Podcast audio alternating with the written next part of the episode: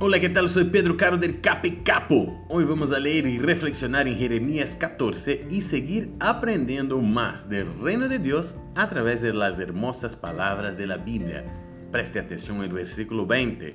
Dice, reconocemos, Señor, nuestra maldad y la iniquidad de nuestros padres.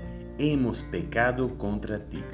Clamar y pedir al Señor por ayuda en los momentos de pruebas no significa falta de fe, ni tampoco que queremos aprovecharse en el tiempo de desespero.